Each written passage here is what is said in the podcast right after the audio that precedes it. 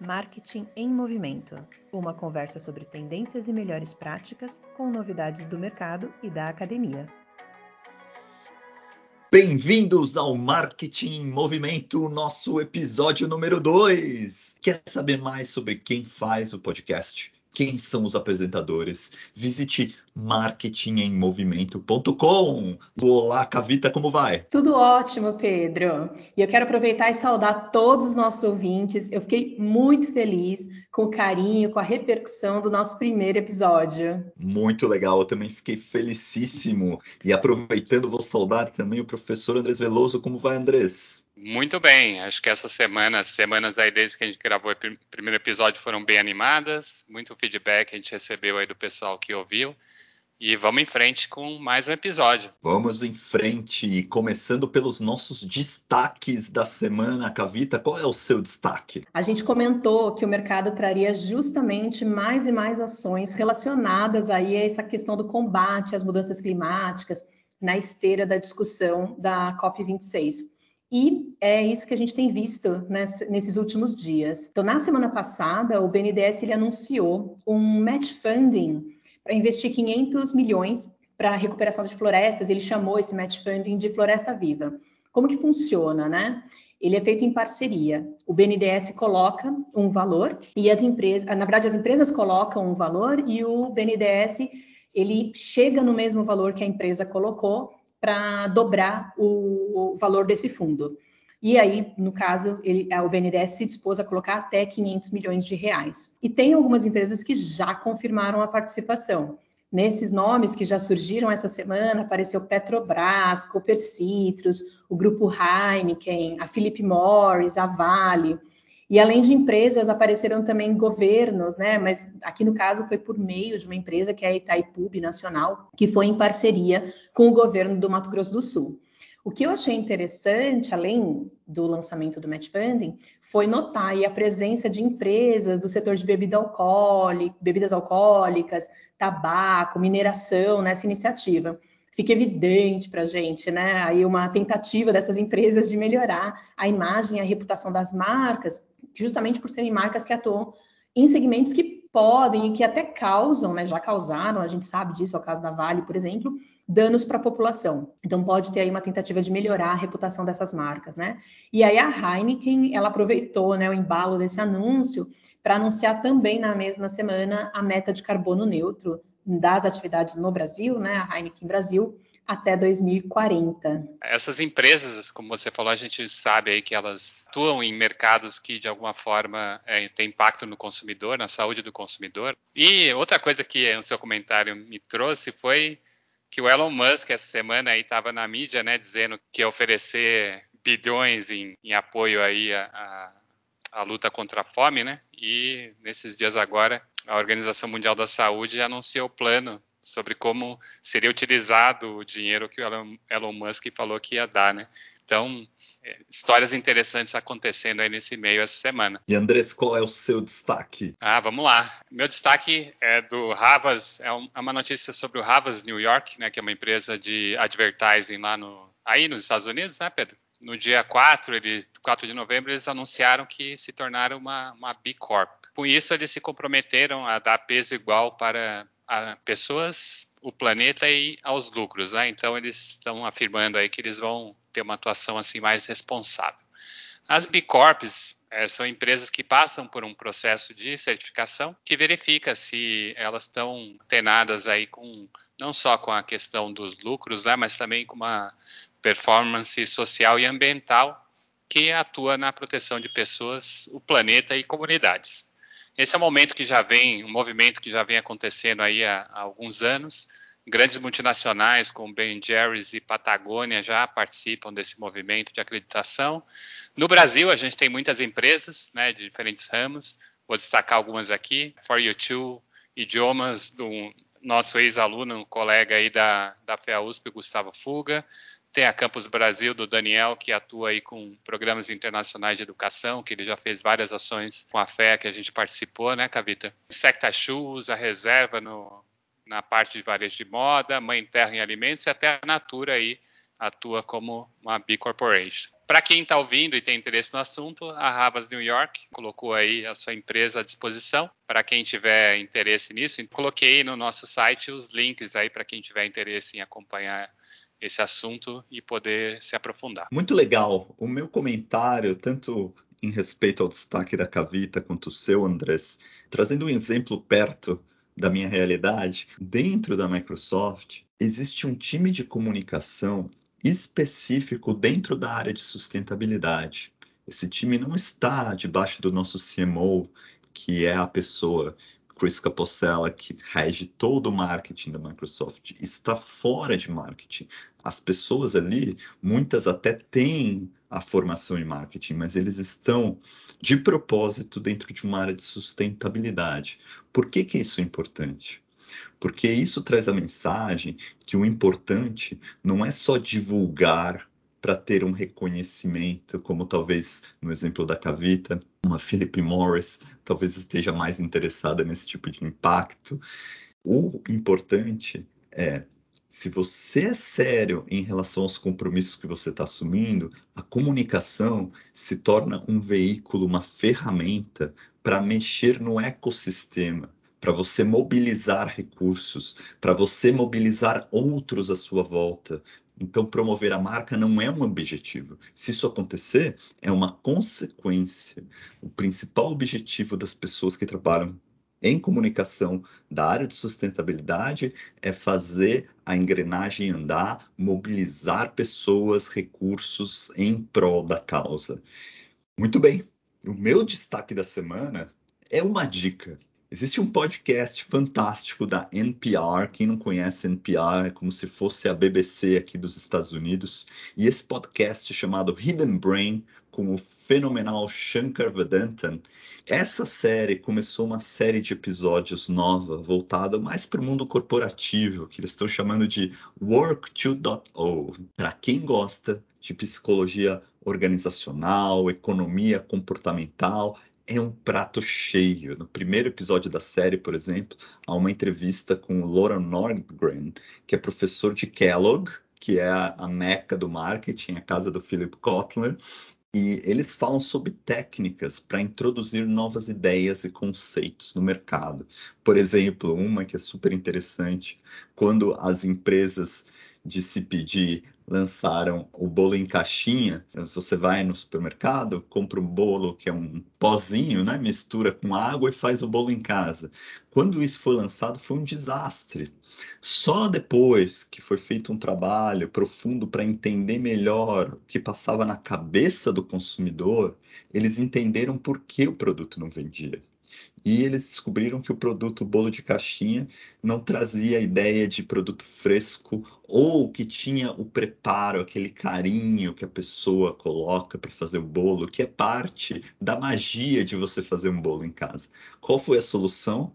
Eles substituíram o ovo em pó que já vem na caixinha por colocar na receita adicionar ovos frescos. O resultado é igual o bolo é o mesmo, mas o fato da pessoa ter que colocar um ovo dentro de casa traz o elemento do cuidado pessoal, do esforço que a pessoa teve em fazer o bolo no produto final, e isso fez o mercado de bolos em caixinha decolar. Então, esse só foi um dos exemplos que mostra sobre como lidar com atritos e incentivos para a introdução de novas ideias, novos comportamentos. Você vai lá no link do nosso site marketingmovimento.com e você vai ver o link para esse episódio do Hidden Brain, uma série muito bacana. Pedro, achei muito interessante. Eu, eu gosto muito desse podcast, eu ouço sempre. E esse episódio é legal porque eles falam dos obstáculos que a gente não enxerga, é o nome do, do, do episódio, né? A gente acha que a gente está facilitando a vida das pessoas pessoas, quando na verdade muitas vezes o que elas querem é algo diferente, que vai se conectar com o jeito delas de enxergar o mundo. Então tem aí alguns aprendizados importantes de miopia em marketing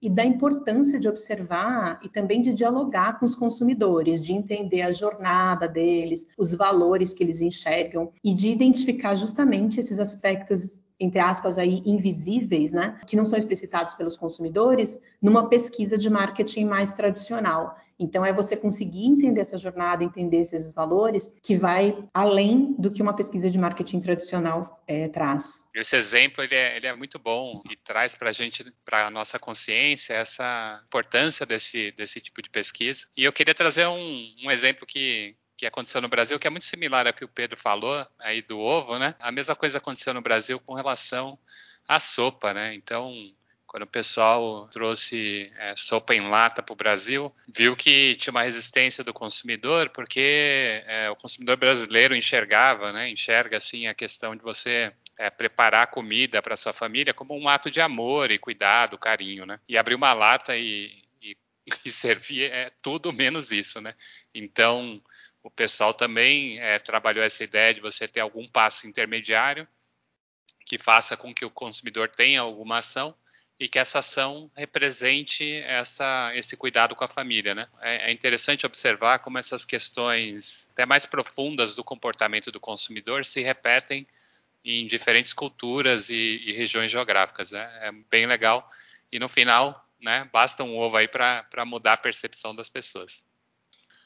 Essa semana, o texto que eu escolhi foi publicado pela Lauren Grewal, colegas, saiu no Journal of Consumer Research, JCR, e no artigo que veio com o nome Love as Is, How God's Salience, Salience Lowers Interest in Self-Improvement Products. Nesse artigo, os, os, autores procuraram identificar como o uso de referências a Deus e religião né, impacta o, o, consumo de produtos que tem como objetivo melhorar o bem-estar do consumidor. Aí pode ser academia, uma alimentação mais saudável, você estudar para né, conhecer algum assunto, qualquer coisa que seja self-improvement ou seja, que você vai melhorar a si mesmo em alguma dimensão. No artigo, eles, eles é, exploram esse assunto, encontram como resultado que isso acontece em função da, de como as pessoas tendem esse uso de referências religiosas, fazendo com que a ideia e o papel de Deus fique saliente na memória deles e que, a partir disso, eles né, inconscientemente entendam que Deus está olhando para o que ele faz e que vai ver que ele, ele como indivíduo, ele já tem o seu valor do jeito que ele é. Ou seja, que é o, é o título, né? Love as is, ou seja, você é amado como você é. Então, isso diminuiria a vontade do indivíduo de é, realizar ações de self-improvement ou de melhoria, porque ele né, inconscientemente começa a ter essa sensação de que Deus já aceita ele como ele é.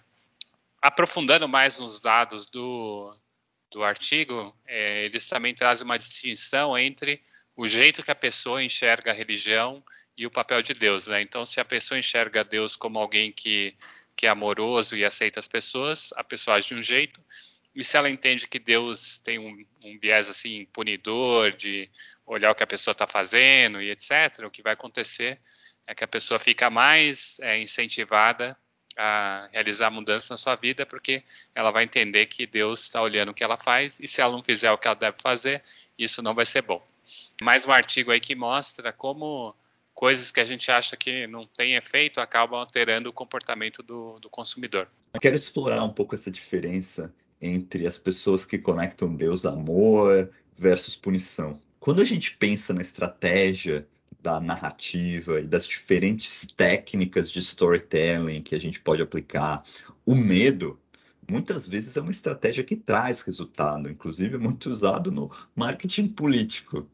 Mas o medo, assim como o humor, não são muito perenes. O impacto da mensagem tende a erodir mais rápido. As pessoas que associam Deus em primeiro lugar com amor, provavelmente podem se identificar com valores expressos na campanha. E isso, a longo prazo, geralmente tem um impacto mais poderoso. Por exemplo, uma pessoa pode se sensibilizar com a mensagem, uma melhor alimentação é o melhor ato de amor que ela pode ter para cuidar bem dos filhos, da saúde dos netos e conviver com eles no futuro. Isso é uma expressão de amor. É, essa discussão que você trouxe do artigo, Andrés, ela pode ser interessante para contrapor é o que a gente percebe como o mainstream, né, da questão do estereótipo da beleza, né? ou seja, ela se contrapõe aí para que as pessoas passem a se aceitar mais como elas são, o que pode melhorar, portanto, o bem-estar do consumidor.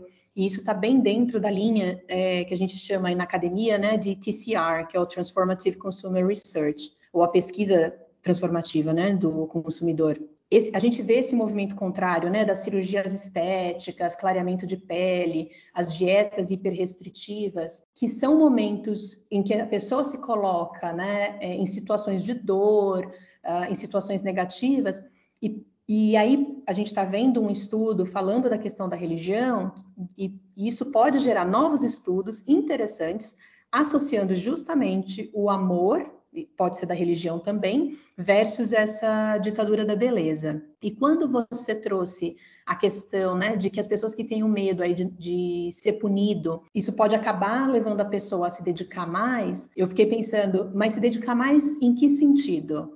Será que é no sentido de trazer o bem-estar?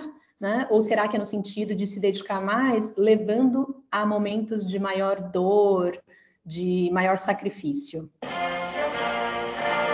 na Gringolândia. Essa última semana aconteceram dois eventos emblemáticos nos Estados Unidos e eles estão conectados. Foi um evento do YouTube em que o Google mostrou sua visão para o produto que está cada vez mais integrado com e-commerce. A ideia é copiar o modelo chinês em que para fazer compras o consumidor na verdade está consumindo um conteúdo, as coisas são praticamente a mesma atividade, entretenimento, conteúdo e compras. É diferente no Ocidente, que nós vamos para um buscador, vamos no site de um varejista para começar a pesquisar para um produto.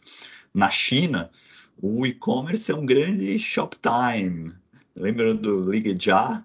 das nossas facas guinso, quem lembra do passado, você está assistindo a todo momento para comerciais que são também uma forma de entretenimento. E o YouTube aposta que isso vai vingar no Ocidente também. Um outro evento foi um movimento da NBC, que é uma emissora super grande para você ter uma ideia. Tem o The Voice, vai transmitir esse ano Olimpíada, Super Bowl, até a Copa do Mundo. Então eles são super poderosos. Eles convidaram agências e empresas do mercado inteiro para repensar como se faz pesquisa de audiência nos dias de hoje. A NBC está muito insatisfeita com o modelo tradicional da Nielsen para medir audiências, que seria o equivalente ao Ibope no Brasil, porque a gente sabe que o consumidor hoje acessa o conteúdo por diversos dispositivos, em vários momentos, não só quando o conteúdo está ao vivo, e não existe uma forma padrão de medir um real impacto de uma transmissão de um show hoje. Tem várias empresas, startups, cada uma tem uma metodologia. Isso é um problema, porque a gente perde o benchmark, a gente perde uma referência como Nielsen Ibope, as marcas ficam um pouco perdidas. Esses dois eventos, na minha visão, eles apontam para o mesmo futuro de uma televisão conectada, que vai começar a considerar não só o número de pessoas que viram a mensagem, que a mensagem atingiu, ou a diferença entre consumidores que foram expostos à mensagem contra consumidores que não foram expostos, cada vez mais vai se medir vendas diretas, não só as indiretas geradas pelas transmissões. Isso que as empresas de mídia eletrônica, como Google, Facebook, estão apostando. E pode ser uma linha de, de receita direta para eles, com as marcas, tirando cada vez mais as agências de publicidade da jogada, tentando roubar o mercado da Amazon na venda dos produtos. Pedro, achei super interessante esse é, movimento e eu fiquei pensando aí especificamente nessa tendência para o e-commerce, né? Então, alguns estudos eles apontam que a adoção de novas tecnologias, especialmente essas relacionadas a mobile, né, celular, tablet, etc., elas vão depender dos benefícios e dos riscos percebidos. Então, benefícios percebidos, riscos percebidos. Do lado dos benefícios, os estudos mostram que vai ser necessário gerar maior conveniência ou maior facilidade de uso e maior satisfação. Se a nova é, opção, a nova, a novidade, ela for razoavelmente parecida com as soluções que já existem, as pessoas não vão migrar né, na forma como elas realizam as atividades, porque é mais conveniente continuar onde elas já estão. E do lado dos riscos, tem que se ponderar a questão do pagamento e do uso das informações pessoais, né, como a, a gente tem aqui a discussão da LGPD. Agora, com relação à mensuração das vendas, eu achei interessante essa análise de Google, Facebook versus Amazon, e eu fiquei na dúvida se é o Google, Facebook que vai roubar mercado de vendas da Amazon ou se a Amazon vai ter força um, e expertise para roubar o mercado de comunicação de Google e Facebook. Muito interessante essa discussão sobre questão, né, essas novas modalidades de compra, quase né, uma migração para entretenimento, né, nas compras. Então, bem legal essa tendência. É, acho que do, do comentário do, do Pedro, a parte de medição de audiência também é super relevante. Né? A gente tem visto aí que, que isso é algo muito importante para um marketing cada vez mais responsável por justificar os gastos e os investimentos feitos né, em comunicação. É, gostaria de trazer aí um pouco mais de informação sobre isso. Acho que no, no Brasil quem faz essa medição é, é a Cantar Ibope, né? Ela faz isso por meio de aparelhos que são instalados nas casas das pessoas, é né, um aparelho chamado People Meter, e no Brasil eles estão em 15 regiões, né, grandes capitais, Campinas e o Distrito Federal. É, a partir dessa amostra da instalação desses aparelhos nas casas das pessoas é que a, o Ibope Cantar, Cantar Ibope né, consegue projetar os resultados para todo o Brasil. O, essa situação do mercado brasileiro de né, mensuração de audiência é peculiar, porque a gente teve a entrada da, da empresa alemã GFK em 2015. Ela ficou dois anos no Brasil atuando, mas acabou encerrando as atividades é, nessa parte de, de, medição de audiência. Né? Então é um, é, um, é um setor que é importante, né? é, uma, é uma atividade que é importante para o ecossistema né? de propaganda, empresas, bens de consumo e tudo mais, mas que é, depende de uma única empresa e aí ficam essas, essas questões né, de, de como você é, consegue oferir a qualidade e, e os dados que, que você está é, tá recebendo. Marketing inclusivo, sustentável e ético eu quero compartilhar com vocês um estudo que saiu esse ano da professora Amanda Dewey, da University of Maryland. Ele trata de como as experiências que a gente tem na infância ajudam a construir a nossa identidade em relação ao consumo sustentável já na vida adulta.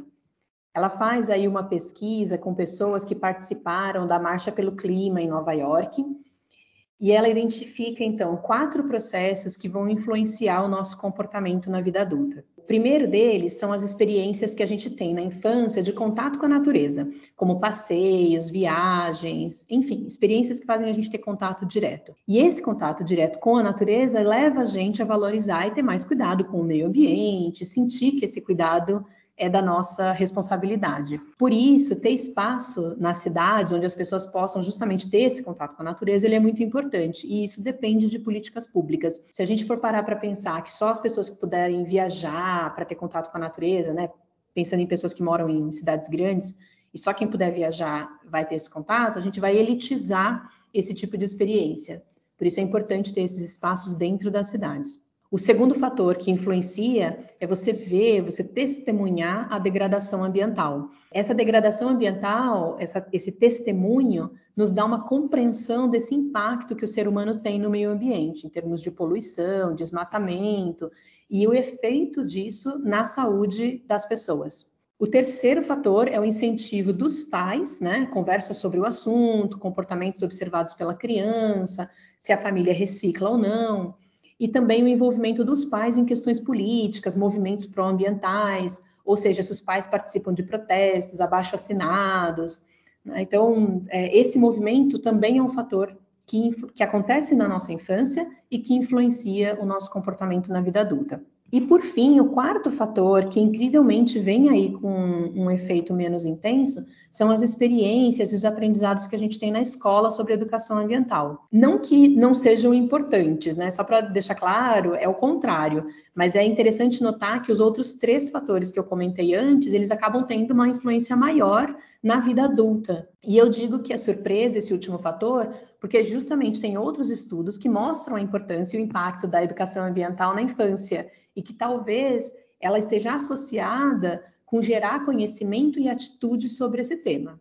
Ah, e um último comentário antes de encerrar essa a minha fala é que esse estudo ele analisou o comportamento sustentável, mas ele considera apenas a motivação para participar de protestos em prol do meio ambiente ou contra as mudanças climáticas. Ele foi feito com pessoas que participaram daquela marcha pelo clima. Ou seja, é um grande esforço que uma pessoa precisa fazer e indica, portanto, um alto grau de comprometimento com a causa do meio ambiente. Mas quando a gente pensa em preocupações da população com o meio ambiente e outros comportamentos e consumos relacionados, vale destacar aí que esses fatores podem ser diferentes. Ótima escolha de, de assunto e tema, viu, Cavita? Até porque, né, a gente estava discutindo esse texto na nossa aula passada, na disciplina de socialização de, do consumidor, que a gente oferece no programa de pós-graduação em administração da FEA USP.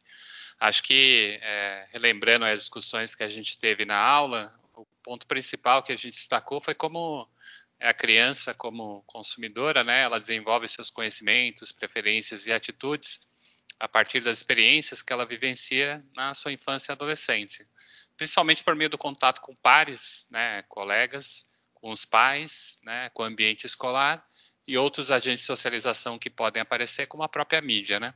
Nesse contexto, acho que os, os achados do estudo, que estavam muito focados assim nessa questão do meio ambiente, a gente entende que eles podem ser estendidos para outros, outros temas e outros aprendizados que a, que a criança vai ter, né? Dito isso, fica muito claro que se você quiser que o seu filho tenha determinados valores e que defenda certas ideias, é necessário fazer com que ele entre em contato com esse tema, para que ele seja exposto a isso, né, e a outras pessoas, adultos ou crianças, que é, estejam sintonizados com, a, com, a, com o contexto daquele tema que você quer que a criança aprenda. Esse artigo mostra a importância de pensar na jornada do consumidor de uma forma ampla se você é gerente de uma categoria ou de um produto, não basta você pensar apenas no momento que o consumidor tira a carteira do bolso e vai pagar pelo seu produto pela primeira vez. É preciso pensar em todos os fatores que vão construir as crenças do seu público-alvo ao longo da vida. Por exemplo, em tecnologia, não adianta você gastar rios de dinheiro para promover um tipo de computador ou software se a criança não se acostumou com aquela tecnologia na época de escola, por exemplo. Por isso, gerente de categoria ou de produto, geralmente precisa ser o melhor amigo dos gerentes de audiência, como por exemplo gerentes de audiência que tocam estudantes.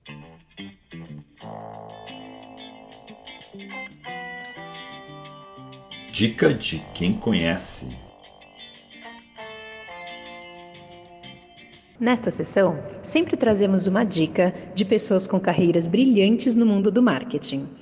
E dessa vez a gente perguntou para o Alexandre Salvador quais são as tendências para os profissionais de marketing.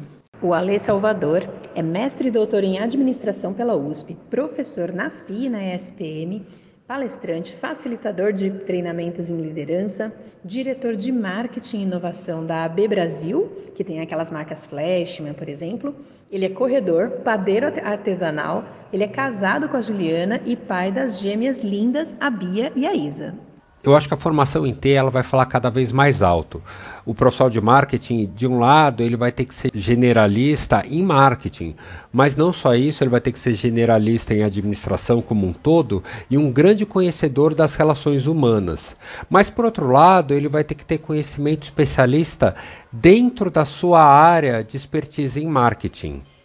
À medida que as ferramentas evoluem, os saberes em marketing ficam mais especializados.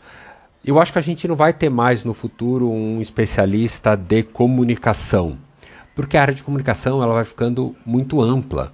mas a gente vai ter especialistas em CRM, a gente vai ter o community manager, o especialista de e-commerce, o especialista em programática, às vezes dentro das empresas, às vezes terceirizados, freelas, parceiros, diferentes formas de trabalho. E, e, acho que isso, né, com a especialização, o regime de trabalho que está mudando, vai continuar mudando e a gente vai ver novas configurações dentro das empresas. Eu vejo um ambiente né, de grandes direcionais estratégicos e muita precisão na execução ao mesmo tempo. Né? O mundo com esses generalistas, conectores especialistas na sua área de expertise diferentes saberes que se complementam numa relação hierárquica muito mais horizontal. Então eu vejo esse marketing generalista e especialista mais horizontal e, e, mais consciente da necessidade de prestar um serviço e criar valor é, não só internamente para a empresa ou não só para o seu segmento-alvo, mas para a sociedade como um todo no final é um marketing muito mais responsável e conectado. Obrigado por ouvir mais um episódio do Marketing em Movimento. Espero que vocês tenham gostado. Conectem através do nosso site, todos os links estão disponíveis lá em marketingemmovimento.com. Obrigado e até a próxima.